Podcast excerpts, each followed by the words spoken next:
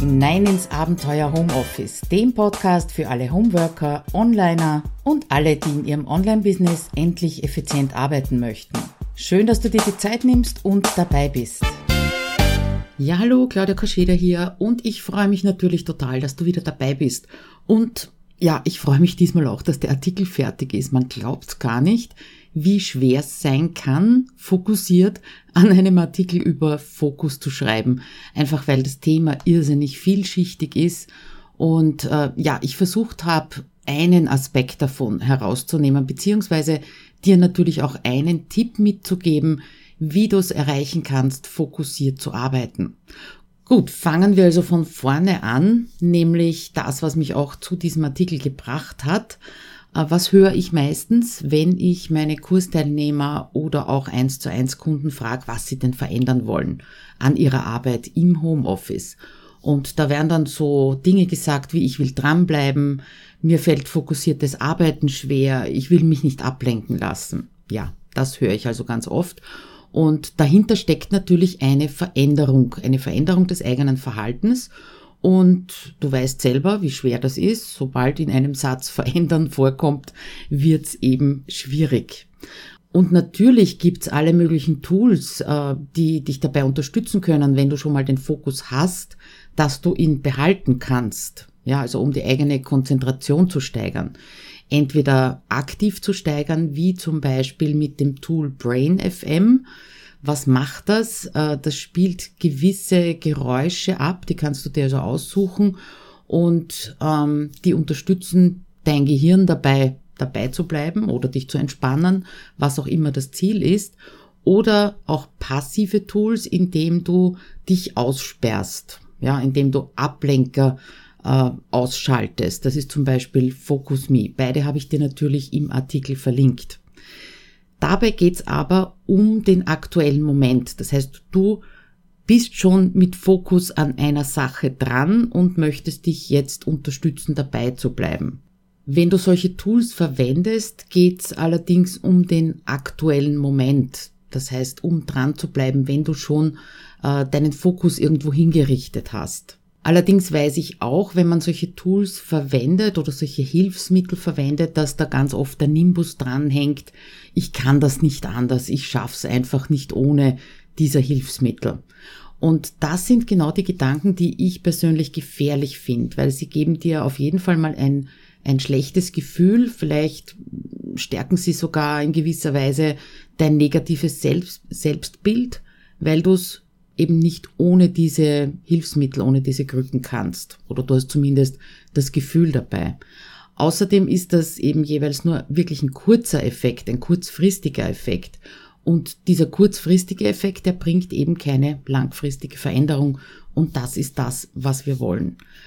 An der Stelle verstehe mich bitte nicht falsch. Ähm, ich bin nicht gegen solche Hilfsmittel oder gegen solche Tools. Im, Im, Gegenteil, ich empfehle das auch immer wieder und verwende es ja natürlich auch selber, vor allem das Brain FM, äh, wie zum Beispiel beim Artikel schreiben, ja, um nicht abgelenkt zu werden, beziehungsweise mein Gehirn einfach irgendwie zu unterstützen, ja, wie auch immer das mit diesen Geräuschen gelingt. Es gelingt auf jeden Fall. Aber es soll halt nicht der alleinige, immer nur kurzfristige Rettungsanker für dich sein, wenn es eben darum geht, dass du etwas in deinem Verhalten veränderst. Wenn man langfristig denkt, äh, nachhaltig denkt vielleicht sogar, dann sollte das Ziel eher sein, dass du dich selber so gut kennenlernst und dass du automatisch eine Veränderung bewirkst in deinem Verhalten. Dass du dich dann eben mit solchen Tools unterstützen lässt, keine Frage, das ist absolut genial. Und damit kommen wir zu dem Tipp beziehungsweise zu der Taktik, die ich inzwischen anwende und das ist Beobachtung, weil fokussiertes Arbeiten oder auch das Verändern durch Beobachtung einfach nachhaltiger ist. Ein Beispiel. Hast du zu deinen Kindern vielleicht schon mal gesagt, wenn die so stundenlang an der Hausübung sitzen oder stundenlang am Vokabellernen sitzen, jetzt konzentrier dich doch einmal, ja, weil du vielleicht beobachtet hast, dass sie nebenbei äh, mit einem Bleistift anfangen zu spielen oder äh, eben irgendetwas anderes tun als das, was sie jetzt tun möchten. Ich habe das übrigens früher in Selbstgesprächen auch sehr oft zu mir gesagt, wenn ich einfach gemerkt habe, äh, ja, ich lasse mich ständig ablenken und switche von einer Arbeit zur nächsten. Auf der anderen Seite, wenn du das schon mal ausprobiert hast, entweder bei dir oder bei deinen Kindern, weißt du auch, dass das relativ sinnlos ist, diese Aufforderung. Jetzt konzentrier dich doch einfach mal. Und darum bin ich eben dazu übergegangen, diese ganz andere Taktik anzuwenden, nämlich das Beobachten. Weil sich zusammenreißen, Ablenker ausschalten, das ist ja eine, eine aktive Handlung und diese aktive Handlung, wenn du schon in der Situation drinnen bist, dass du dich nicht konzentrieren kannst oder dass du dich ablenken kannst, das ist einfach verflixt schwierig, ja. Da, dazu braucht's Energie, dazu braucht's im Prinzip auch wieder Fokus, dass du das eben aktiv machst. Dazu kommen natürlich noch diese negativen Überzeugungen, diese internen Stimmen, die dir ununterbrochen sagen, dass du es eh nicht kannst, ja, oder dass du es eh überhaupt nicht schaffst. Und mit diesen Gedanken ist es noch doppelt schwierig, sich zu konzentrieren oder eben fokussiert zu arbeiten, weil die blockieren dann endgültig. Also, aktiv in solchen Situationen etwas dagegen zu tun, ist ein irrsinniger Energieaufwand und der kann oft nicht aufgebracht werden. Darum eben mein Beobachten. Beobachten ist, wenn du in dich hineinspürst, was löst das bei dir aus, das ist so gefühlt passiv. Und trotzdem bewirkt es eine Veränderung, wenn du beobachtest. Das bekomme ich übrigens auch von meinen Kursteilnehmerinnen aus HomeSuite Office immer wieder zurückgemeldet. Ähm, wie das abläuft, das kommt dann ein bisschen später. Gut, die Frage, die im Raum steht, ist natürlich, beobachten ist was völlig Passives. Äh, warum tut das überhaupt was mit uns oder warum bewirkt das überhaupt was? Und da gibt's eine Theorie dahinter, die ich dir also nur ganz kurz in einem Satz sagen kann, weil ich selber nicht verstehe. Das kommt nämlich aus der Quantenphysik und äh, weder Physik noch Quantenphysik ist wirklich eines meiner Spezialgebiete. Jedenfalls gibt's Untersuchungen, wo Quantenteilchen beobachtet wurden.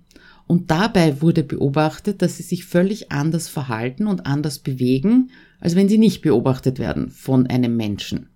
Das heißt, da passiert irgendetwas. Und das allein ist ja schon ziemlich faszinierend, aber gehen wir einfach einmal davon aus, dass es so ist, Beobachtung verändert, ja, verändert Quantenteilchen. Was könnte das für unser alltägliches Leben bedeuten, beziehungsweise für uns bedeuten, wir bestehen ja aus ganz, ganz, ganz vielen Quantenteilchen. Was würde zum Beispiel bei dir verändern, wenn ich mich neben dich setze, mit einer Stoppuhr in der Hand oder auch einfach nur hinsetze und dich beobachte beim Arbeiten?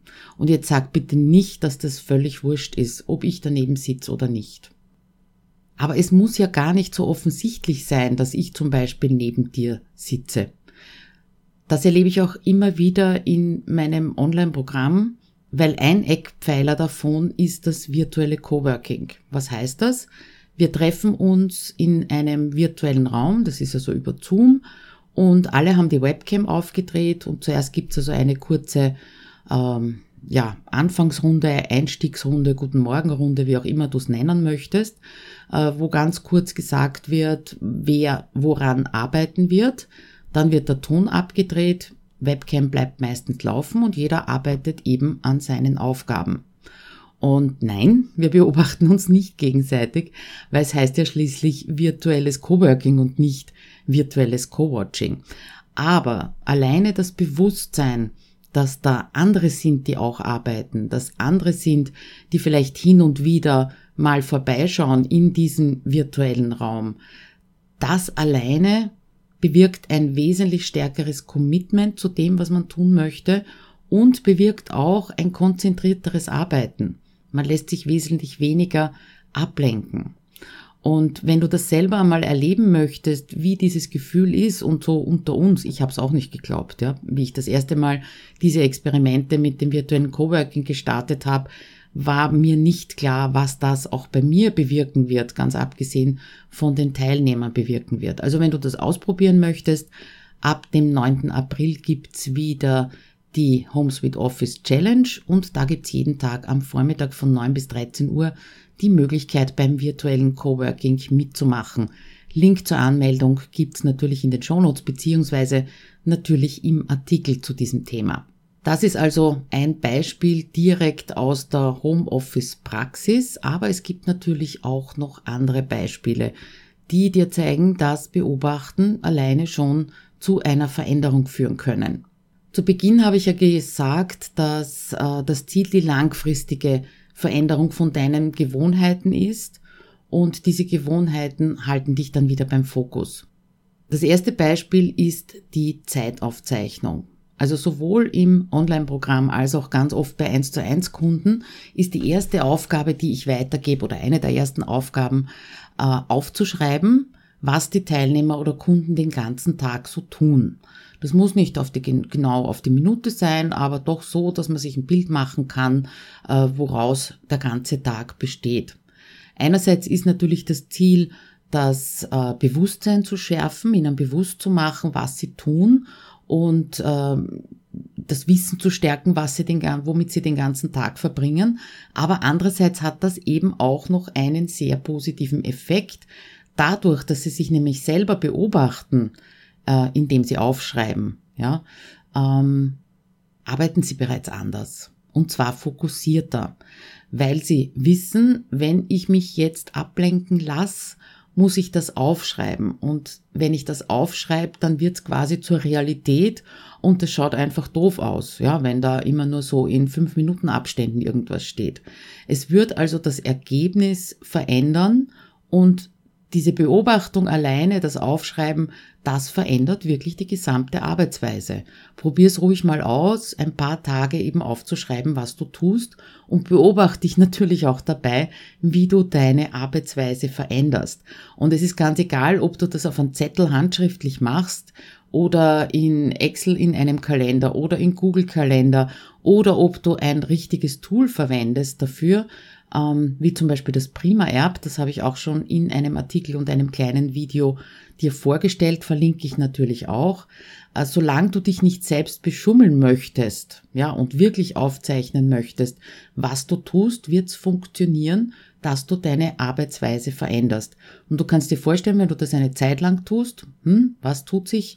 Ganz klar, deine Gewohnheiten werden sich verändern. Probier es einfach mal aus. Zweites Beispiel, der große Ablenker Facebook. Die Möglichkeit, äh, dass du den Fokus wegbewegst von Facebook, den habe ich ja oben schon angesprochen.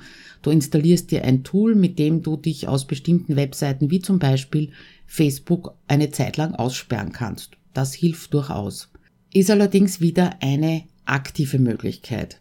Die passive Möglichkeit ist wieder die Beobachtung. Leg dir zum Beispiel einen Zettel und einen Stift neben die Tastatur. Das darf diesmal sogar ein Post-it sein, obwohl ich die ja normalerweise nicht mag. Und jedes Mal, wenn du Facebook öffnest oder wenn du am Handy Facebook äh, anschaust, dann machst du einen Strichel drauf. Ja, und am Ende des Tages siehst du, wie oft du auf Facebook gegangen bist und wie oft du dich unterbrechen hast lassen. Und ich wette mit dir, binnen kürzester Zeit überlegst du dir, ob dir das schnell mal bei Facebook vorbeischauen wirklich so ein Strichel auf deiner Liste wert ist. So ein bisschen ist es ja auch spielerischer Ansatz, indem du sagst, boah, gestern war ich 20 Mal auf Facebook, schauen wir mal, ob wir es heute mit 15 Mal oder mit 10 Mal belassen können. Das wäre auch eine Möglichkeit. Ja, und dann das letzte Beispiel, das ist relativ weit abseits vom Homeoffice, aber könnte ja sein, dass du deine Essensgewohnheiten ändern möchtest. Dann schreib doch mal ein paar Tage auf, was du isst, beobachte dich dabei oder du machst sogar jedes Mal mit dem Handy ein Foto, egal was du isst oder trinkst. Und das allein wird auch etwas verändern, weil du holst dir damit einfach ins Bewusstsein, was du isst und hast es, wenn du Fotos machst, zum Beispiel noch bunt vor Augen. Und gerade beim Thema Essen, Essensgewohnheit haben wir, und da nehme ich mich absolut nicht aus, ja ganz oft eine verzerrte Wahrnehmung. Wir haben so das Gefühl, wir essen eh den ganzen Tag nichts. Ja? Und äh, wenn man das dann einmal aufschreibt und sich beobachtet und das auch eine Zeit lang macht, ja, dann wirst du sehen, du änderst deine Essensgewohnheiten alleine durch diese Beobachtung heraus ganz automatisch. Ja, als Fazit kann ich nur sagen, dieses Beobachten als Taktik für Veränderung, das ist natürlich nicht nur fürs fokussierte Arbeiten da. Das hat ja das letzte Beispiel schon gezeigt. Wenn es dir also schwerfällt, etwas zu verändern, dann geh diesen Weg, versuch den mal, diesen Weg der Beobachtung zu gehen. Beobacht einfach, was abläuft und du wirst sehen, alleine dadurch kommst du zumindest mal einen Schritt weiter und durchbrichst vielleicht einige Barrieren, die du im Kopf oder in deinen Gewohnheiten hast.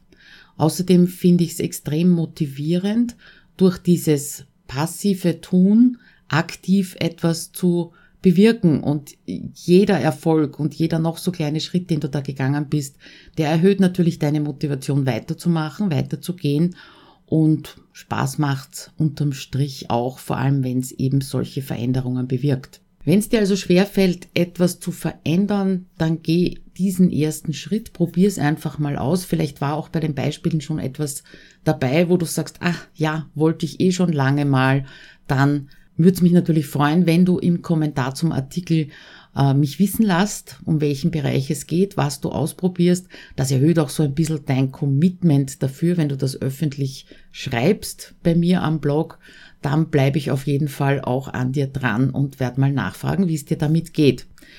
Ja, und damit wünsche ich dir einen wunderschönen Tag und viel Erfolg bei diesem kleinen Selbstexperiment. Bis dann, ciao.